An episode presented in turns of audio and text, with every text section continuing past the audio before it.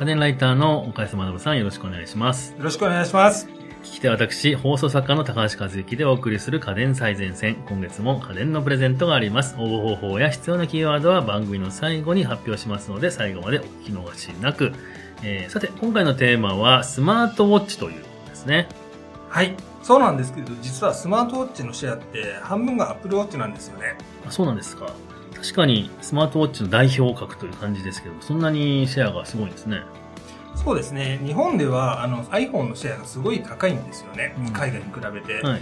なので、やっぱり iPhone を持ってる人がスマートウォッチを買おうとした時にどうしても Apple Watch が選択肢に入ってくるんだと思います。あなるほど。じゃあもう、スマートウォッチを、まあ、買おうかなと思う人にとっては、まあ、突き詰めると、Apple Watch か、まあ、それ以外かというような感じの選び方になってですね。そういうことですね。なので、今回は Apple Watch のメリットデメリットを紹介した上で、もう一つの選択肢としておすすめのスマートウォッチを紹介したいと思っております。あはい。で私もまあ iPhone ユーザーなので、Apple Watch はまあ気になるんで、まあちょっと聞いていきたいなと思います。えー、ではまずは、えー、Apple Watch のメリット、デメリットということなんですけれども、そうですね。うんまず、あの、Apple Watch 自体のメリットといいますか、えっ、と、えー多くの人が多分スマートウォッチっていうのは結局何なのかがよくわかってないので、ちょっとスマートウォッチがどういうことができるのかという話から、えっ、うんと、したいと思います。そうですね。どういったことができるんでしょう？はい。えーまあ、当然なんですけれども、ウォッチなので時計機能ですね。はい。あまあそうですね。はい。あとはスマートフォンと連携して、えっ、と、メールや着信の数字ですね。うんまあ、あの、こう、誰々からメールが来ました、LINE が来ましたみたいなのが、あの、腕時計みたいな。腕時計の方で見れられるということですね。ね。はい。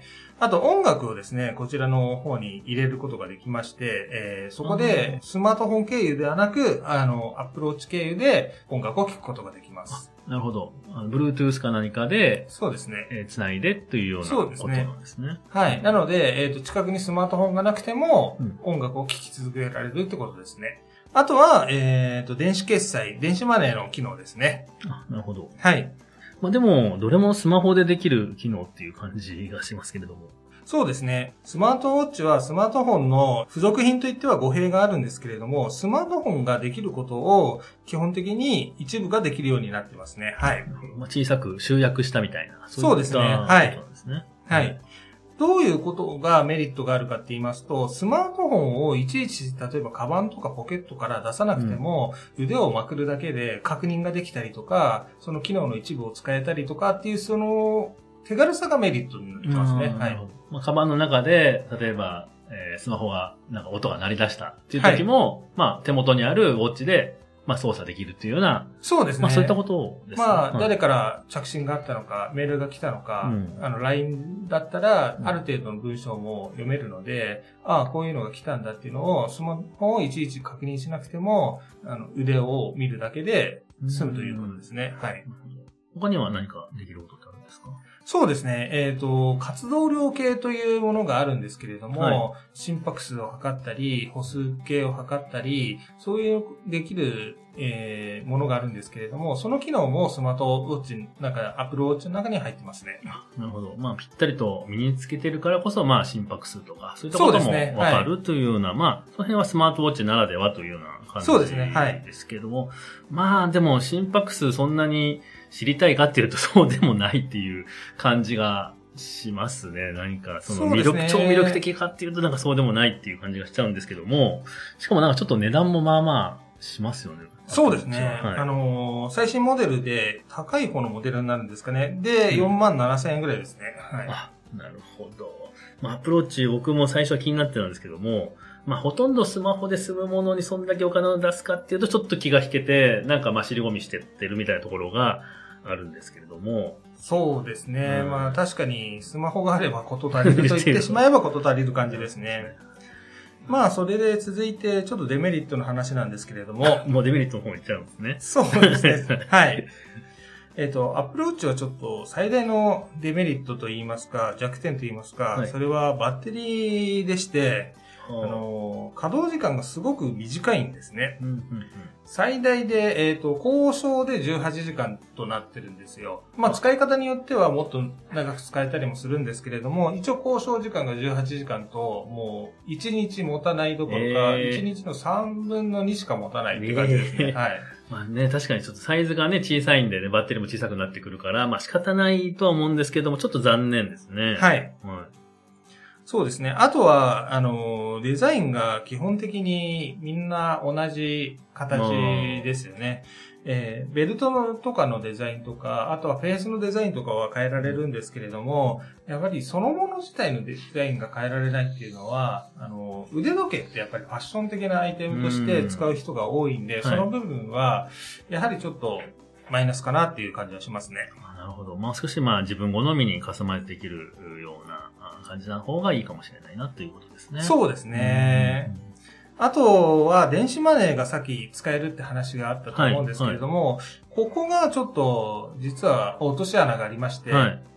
実はあの、スマホと別決済になってしまうんですよね。スマホと別決済？これどういうことですか？あの、まあ、だスマホに例えば Suica が入ってたとして、はいで、 Apple Watch の方にも Suica を入れたとして、そうすると、あの、 Suica っていうものの一つのお財布から、あの、 Apple Watch で使っても、iPhone で使っても、う同じ財布から出るようなイメージじゃないですか。あそうですね。はい。そうじゃなくて、実は財布が別にしなきゃいけなくて、例えば、チャージで、まあ、3000円ぐらい入れとけば安心するなっていう人がいたとしたら、iPhone に3000円、うん Apple Watch に3000円ね入れとかなきゃいけなくて、計6000円かかってしまうわけですよ。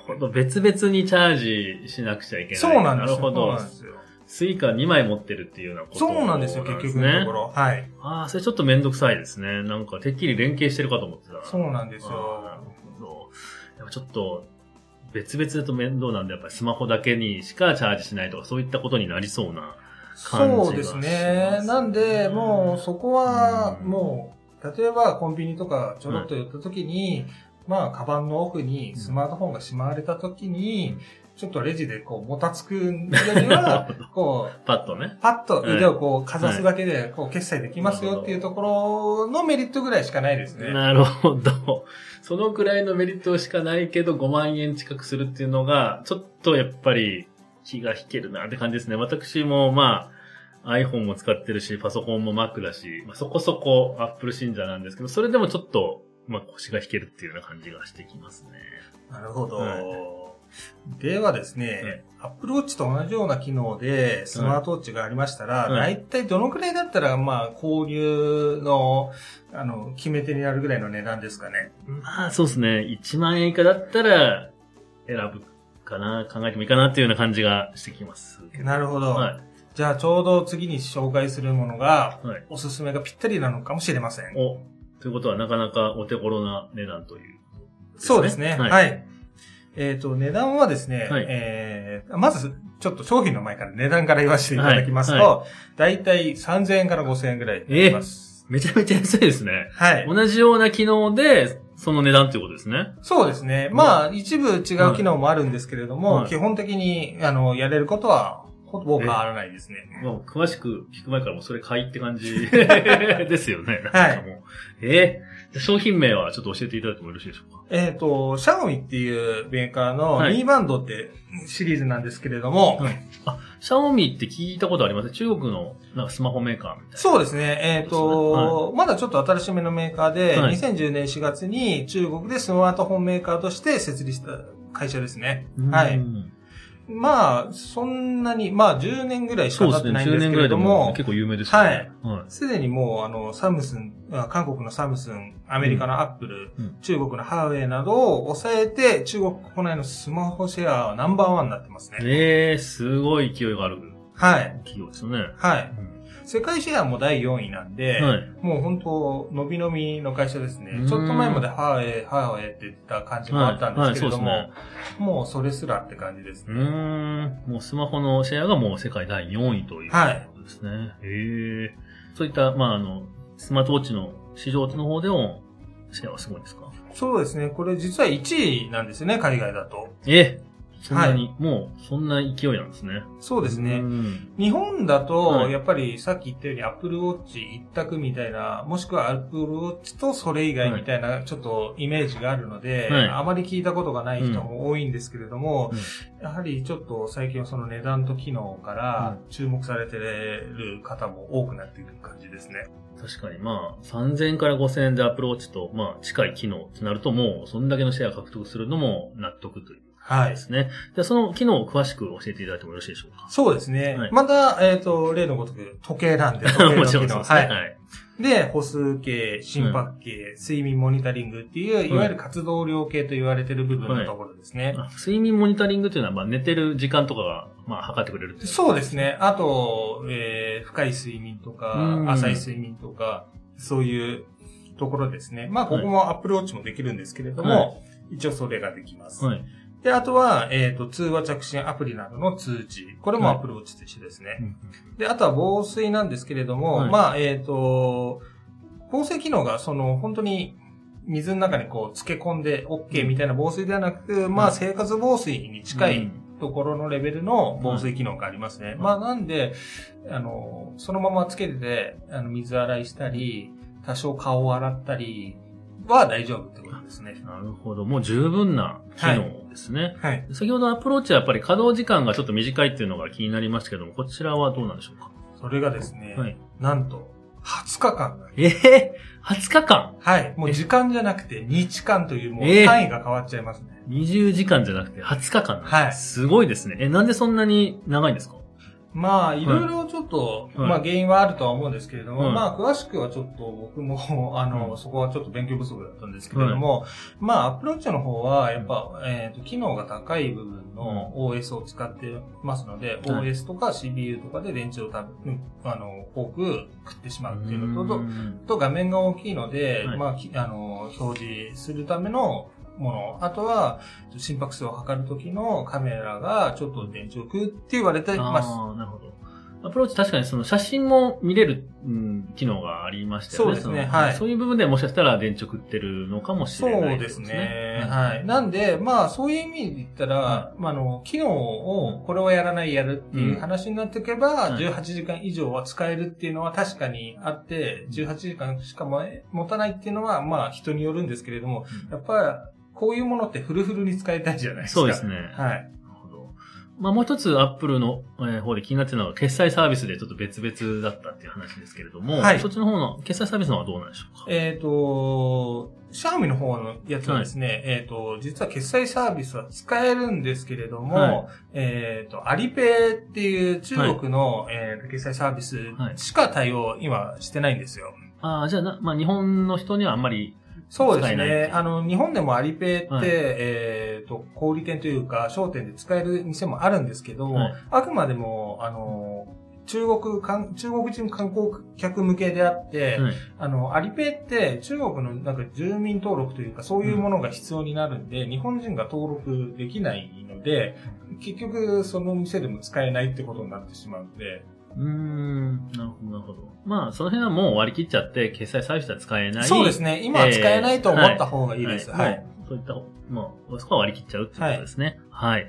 えー、で、あと、まあ、外観のカスタマイズの部分っていうのはどうなんでしょうか？そうですね。これも、えっ、と、バンドの部分は外れて、えっ、と、うんいろいろ変えられますし、はい。あと、フェイスの部分もいろいろまた用意されてますので、なるほど。